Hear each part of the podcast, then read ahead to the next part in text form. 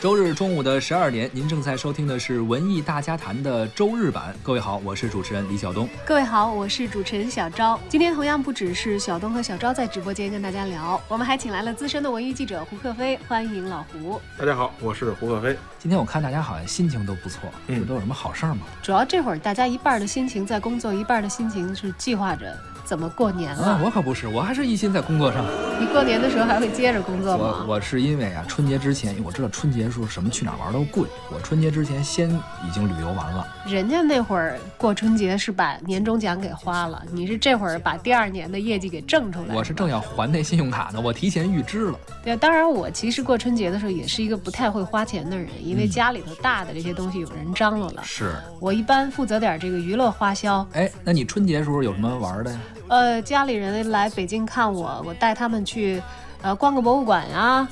然后看看电影啊，看看演出啊什么的，这是我的活儿。嗯，胡克飞呢？我一般选择在家待着，他这比咱都省钱 啊。确实是，呃，说到过年干什么玩什么啊，现在选择很多，文化生活非常的丰富。有的人可能去看什么音乐会呀、包括看电影，其实现在也是一个不错的选择。嗯我印象最近有一个新闻说，春节期间就是春节档啊，十多部电影扎堆儿上映，就是要展开一个非常惨烈的竞争。嗯这个档期大家都很看好，是而且很多电影已经公布了预告片。没错。前一段时间有一个预告片还挺火的，小猪佩奇叫《啥是佩奇？嗯佩奇、佩戴，还有佩总。什么是佩奇？佩奇是什么东西？佩奇是什么东西？猪。什么猪？小猪，红的。贺岁片最开始的没有现在咱们这么这么窄的这个定义，就是说过年春节档。原来其实咱们所谓的贺岁片，其实是从头一年的年末，一直要播到第二年的过年的，因为没那么多电影。嗯啊，这现在呢好了，现在大家就把这个档期分得越来越越来越小了啊，五一档、十一档啊，过两年没准还有清明档。电影的从原来的这个原来有四十多天电档期的电影，现在可能一个电影还有三天就下映了，是是吧？所以说现在搞的整个这一个档期变被被变得很惨烈。最早的时候是甲方乙方还是什么，好像播了好长时间。哎对，甲方乙方九七年过去了，哎我很怀念你他看。那个对大家都知道这个词儿吧？但是其实咱们最开始在电影院看到这个电影的时候，还没有过去呢，对，对吧？它一直播到了第二年，那时候电影少，没错现在大家都扎堆儿，哎，而且呢，最早这个贺岁档这个这个概念是从香港进来的，嗯，咱们之前是没有这个概念的。那最早是什么呢？是在八十年代初期的时候，是成龙有一个电影，第一次把这个电影的这个片子里面的海报用了一个舞狮的一个一个话题，一个呈现，大家一下呢就把这个片子记住了，然后就拿了特别特别高的票房。从那个之后呢，到八二年、八三年，就香港拍推出了一系列的。后来呢，就是成龙到九四年、九五年的时候，其实是霸占了整个的这个所所谓的贺岁档。那个时候就是从第一年的年底到这一年年初的时候，九五年到九七年这个期间段，有一个流行的说法，可能咱们都没赶上，咱还太小，叫过年去电影院看成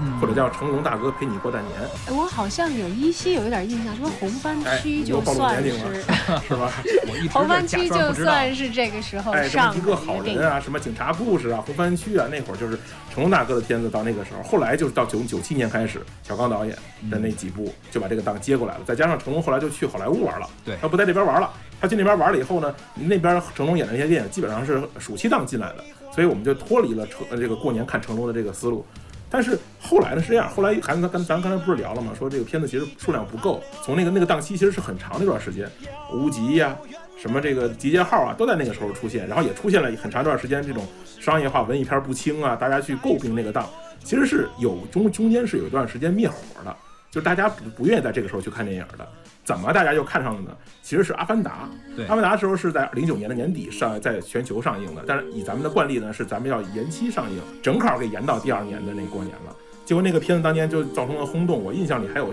黄牛去买电影票，电影票居然有黄牛，对哎呦，我印象特别深。我虽然没有买黄牛票看《阿凡达》，但是我在海淀那边的电影院、嗯看《阿凡达》的时候 IMAX 的，对，那会儿全北京有这个 IMAX 达到这个播放《阿凡达》那技术指标的屏幕，好像就说是三块儿还是几对块儿，对，每一个这样的影院都排起了大长队。我那个剧目的《阿凡达》是坐在第一排的位置哦看的，好我多人都晕三 D。我也是头差不多两三天，先去得是买票啊然后再去当天看，是吧？就跟看演唱会似的，得提前订票。对，你想那个时候我更惨，你们俩还好歹是去看的是三 D 的，嗯我是没买的票，啊，我妈他们单位发一福利，说单位礼堂放《阿凡达》，那能看出效果吗？那什么效果都没有， 你知道吧？我就去看了那个那么个片儿，那个片子是它一下拿到了特别特别高的票房，大家就发现哦，这个档期好像还是能赚钱的。对，这个时候最先看到这个档期能赚钱的是谁呢？是星爷。嗯那，星爷发现说哦，阿凡达能在这个时候赚，那我是不是也能在这会儿赚？于是就带了后来那些什么西游降魔呀、什么美人鱼呀，后来带了一票，在那个时间段之后，就是你看先是成龙，然后是小刚导演，然后是阿凡达，然后是星爷，然后到了现在这个咱们现在可以说是这个这个兵荒马乱的年代，群雄逐鹿哎，大家都看上这个，说到底呢是看上大家的钱包了。是。那今年咱们看看都有哪些在这个档期想分得一杯羹的电影啊？嗯，哎，前几天有一特火的佩奇，啥是佩奇啊？啥是佩奇啊？我这个比较容易抢到家长的钱吧？我觉得只要有孩子的家家家庭，而且这个佩奇现在以他的这个群众基础，对是吧？他应该是当仁不让能拿拿拿到他应该有的票房。特别是这个预告片播出之后啊，可能有一些像这咱们这种青年呀，啊是吧？你可会能吗也也会掏钱啊。不不会吧？我不会，但是比如有这种故乡情怀的人，这一次吧，我觉得以咱们每年过年，比如说是羊的呀、熊的呀，这个之前打下的这些基础，这过年他们都会来，是吧？这个这个今年来个猪呢，我觉得也问题不大。猪年嘛，哎，对，就是之前那几个不是，都都都有前面那几个，所以我觉得它是一个固定的状态。不同角度的自由审美，星爷黔驴技穷这件事儿，真的也就是还张电影票，没什么太多的期待。三体不好拍啊，对他呀他一说理想之初，我就觉得怎么去展现大刘的那个对呀、宇而宙且打一开始那个故事背景可能就很难找。不同头脑的独立思考。这个片子我真的是觉得属于送我钱我也不会去看的片子，不光是没有好作品，还是净是烂作品。您正在收听的是《文艺大家谈》周日版。前两天我看了一个预告，当然这就更是家喻户晓的了。星爷又杀回这个档期，他曾经也是有非常高票房的这个《美人鱼》，大伙儿都说呃还他一张电影票啊，嗯等等等等。因为首先群众基础的也不输给佩奇，对吧？再加上今年我看他的那个预告片的阵仗啊。是把星爷放到这个导演的位置去，呃，串剪一些电影在拍摄过程当中的花絮。新喜剧之王已经开始出来宣传造势了，没错，而且是还他还叫了一些当年的老老面孔，我看到还有一些当年的龙套，现在依然还是龙套的也出来演。最近怎么样？还顺利吗？边个玩翻嚟嘅替身？挺好的嘛，很顺利啊。又冇身材，又殘肥，我啰柚仲有積。你觉得你有机会吗？我有，你永远都没有，永远啊是都远。永远就是从现在直到宇宙毁灭，懂了吗？那哎宇宙毁灭之后呢？我个人看完这个片子的预告片儿，包括这个大家的想法以后，我觉得这个片子的成败在于女主角，就是在于这个叫鄂靖雯的这个女主角。这个哎女，主可是角周星驰，我觉得他以前很独到的一点，就是他很会选女主角。是，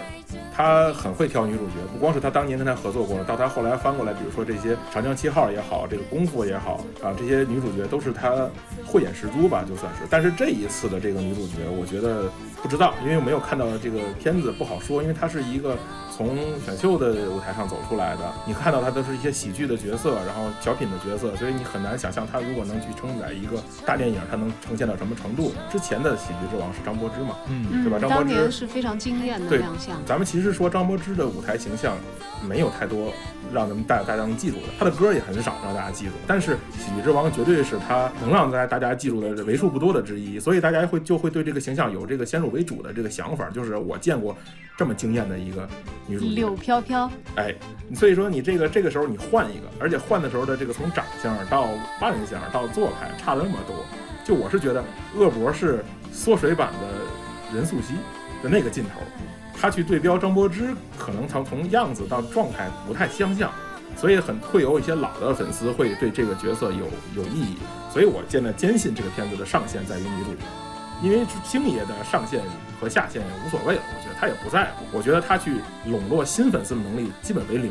我觉得不太可能说新时代的年轻人会通过他那种老套的那种所谓的无厘头式的表演喜欢上这个人。那么他其实卖的就是我们这波人的钱。那么对于我们这波人能不能给钱，完全看女主角。当然我是男性观众啊，小昭这种女性观众可能不在乎女演员长什么样，但是我觉得女演员还是稍微水灵点儿好。哦，我我反倒觉得，因为周星驰选美女这个事儿是太普遍了，他这次选一个不是那么惊艳的，嗯，女孩儿来挑大梁的话，我觉得是不是还反而有可能出一些新的花样儿出 来？对，因为这个女孩儿她她的身世啊和她的状态和这个《喜剧之王》里面的这个这个整整个的这个气质是比较相似的。草根呐、小人物啊，通过自己去坚持啊、拼搏啊，就得到自己的这个应有的一份回报。我觉得这个从这个角度上来说是没问题的。但至于说观众买不买账，那就看票房结果了。而且有这么一个话题，也是很多人一直在提及。我回想了一下，好像提及得有二十年，嗯就是说星爷黔驴技穷这件事儿。嗯，周星驰也不太在意这个，但是呢，很多影迷觉得说，从美人鱼，甚至之前再往前推几步，到现在，很多人其实对他的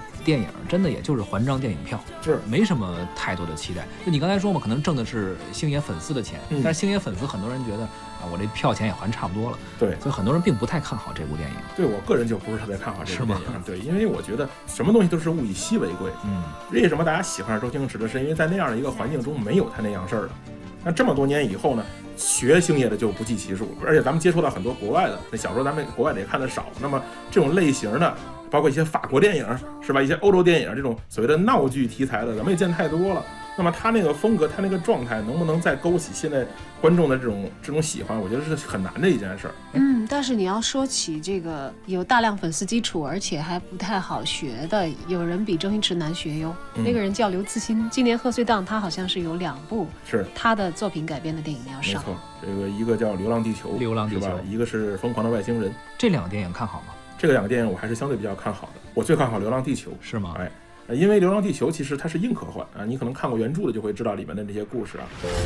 从“流浪地球”计划启动的第一天起，就再也回不去了。地球错失了最后的逃离机会。受木星引力增强影响，地球将于三十七小时四分十二秒后撞击木星。我觉得刘慈欣的期待其实是不言而喻的，因为他这两年从他的文学上的造诣，包括大家一直去各种奖啊，包括雨果奖、星云啊这种，其他就是他的那个《三体》啊，一直在跳票。对他那个跳票呢，造成了大家就是我想看我看不见，是一选角儿出来一波，然后说张静初去演了，还有谁去演了，这个那个，后来就开始就不知道他去干嘛了。还有一段时间说拍了一些内容，哎拍了一些素材，哎后来告诉说用不了，是然后也很多人非常失望。三体不好拍啊，是对他啊他一说立项之初，我就觉得怎么去展现大刘的那个对呀、那而种且打一开始那个故事背景可能就很难展开，所以我其实是很期待《三体》这个片子的。结果它一直跳票，一直跳票呢，就是大家就觉得它是一个 IP 金矿，又没人挖，又挖不出来。哎，我我估计不光咱们急，那些改编的这些片方也很着急，是吧？那这玩意儿如果这两年不变现，再过年热乎劲儿过去，可能就变不出现了。所以这个时候呢，它就变现的就现在是这这两部影片，我觉得都是比较期待的啊。一个是郭帆做做的这个这个《流浪地球》，一个是宁浩做的这个《疯狂的外星人》，这两个片子其实是完全不一样的性格，我觉得。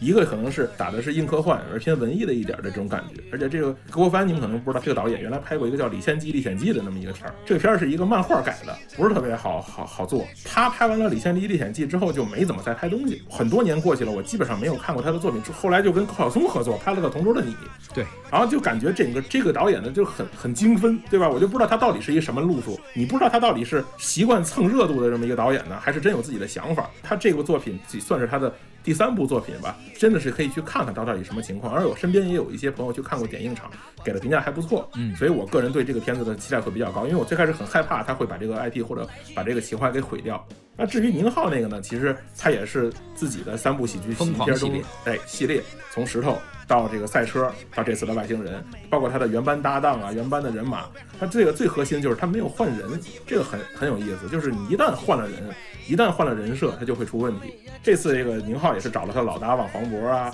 这徐峥啊哎，，这次沈腾加入了，啊，沈腾这次是春节的是一个最大赢家，是是吧？他这次找了这几个人以后呢，我觉得他基本上是基石垫在这儿了。嗯那外面再找点什么这个什么流量明星也好什么的也没关系，我觉得。所以说这两个戏，我觉得至少是旱涝保收的。哎啊该呀，地球儿啊！那你刚才说到沈腾，沈腾吧，他今年是这样，他有两部片子在这个档上，一个是这个外星人，嗯，啊、一个是韩寒的韩寒那那个个《飞驰人生》，是他据说就呢，沈腾这个跨度有点大了。这就是有一个老词儿叫包贺岁档，哎，他就是霸屏，对新词儿叫霸屏是吧？啊，说这最近谁在霸屏？而且沈腾是他好像很有可能会通过这个央视春晚的这个三三审，最后出现在春晚舞台上，而且在春晚舞台上大家也很喜欢他。这个这个曝光啊，我觉得它会给他的电影造成一些影响。就是我刚在春晚的舞台上见过你，那么你之后在就在他的大荧幕上亮相，而且你这两年经营的麻花也给大家比较不错的口碑。但是这个我觉得今年是沈腾的一个拐点，就是他成败在此一举，因为他的麻花从去年的下半年开始尽显疲态，对吧？不管是这个理查的姑妈呀，还是西红柿首富。我觉得都跟他当年的那那几部《夏洛特烦恼》，包括《驴得水》这个冠名麻花的电影来说，水平差了很多。大家都在说说沈腾是不是没什么本事啊？沈腾是不是就是拍不出好东西？沈腾是不是变成吉祥物了？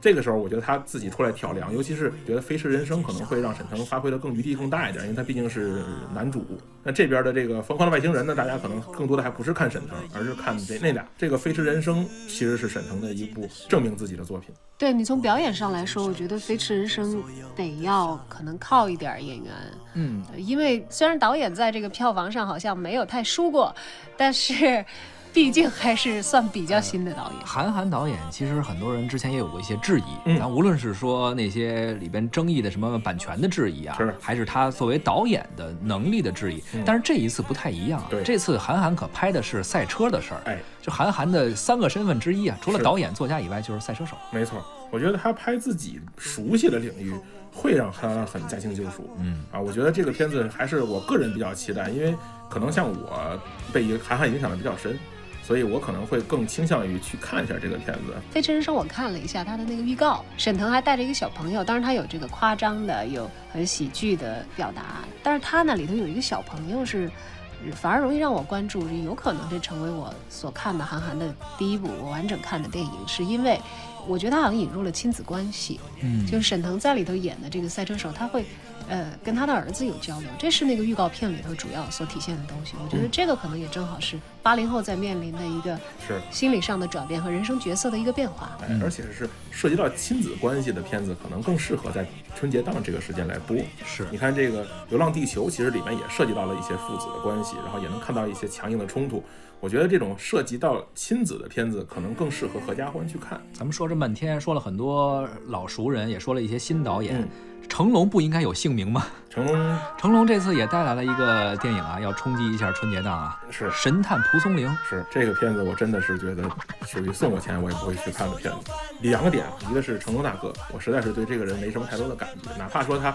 很正能量啊，很阳光，大家也很很很熟悉他，但是他这两年确实没有太多好的作品，不光是没有好作品，还竟是烂作品，这个让我对他的期待很低。就是已第二经呢被消费的差不多对，了。第二就是神探蒲松龄这两个加一块儿的这个，我先先不说这个背后啊，这个这怎么搁一块儿？你知道后面是狄仁杰，我也就忍了，那后面是蒲松龄，我直接打破次元壁了。对你这后面怎么不跟吴承恩呢？是吧？ 你这个就让人很难受。第三就是中国，其实这个中国的神话呀，包括这个中国的这个老的话本小说，是个是个大富矿，但是就没拍好过，就没有拍好过，因为它可能是，我觉得咱们对于自己的这个神话的概念，包括《山海经》啊什么的，都没有太多好的作品，所以我觉得我们去调度这种所谓的玄幻、所谓的奇幻的能力很差，钱可能都没花对地儿。就以往我们的经验去看，包括这个《西游》的当年拍的那个堆，他们可能现在想把这个蒲松龄《聊斋》弄一个新 IP，但我觉得很难。这样吧，咱们这节目到最后了，马上呢春节档也要到了，这些嗯电影都会扎堆儿上映。咱们要不然稍微预测预测，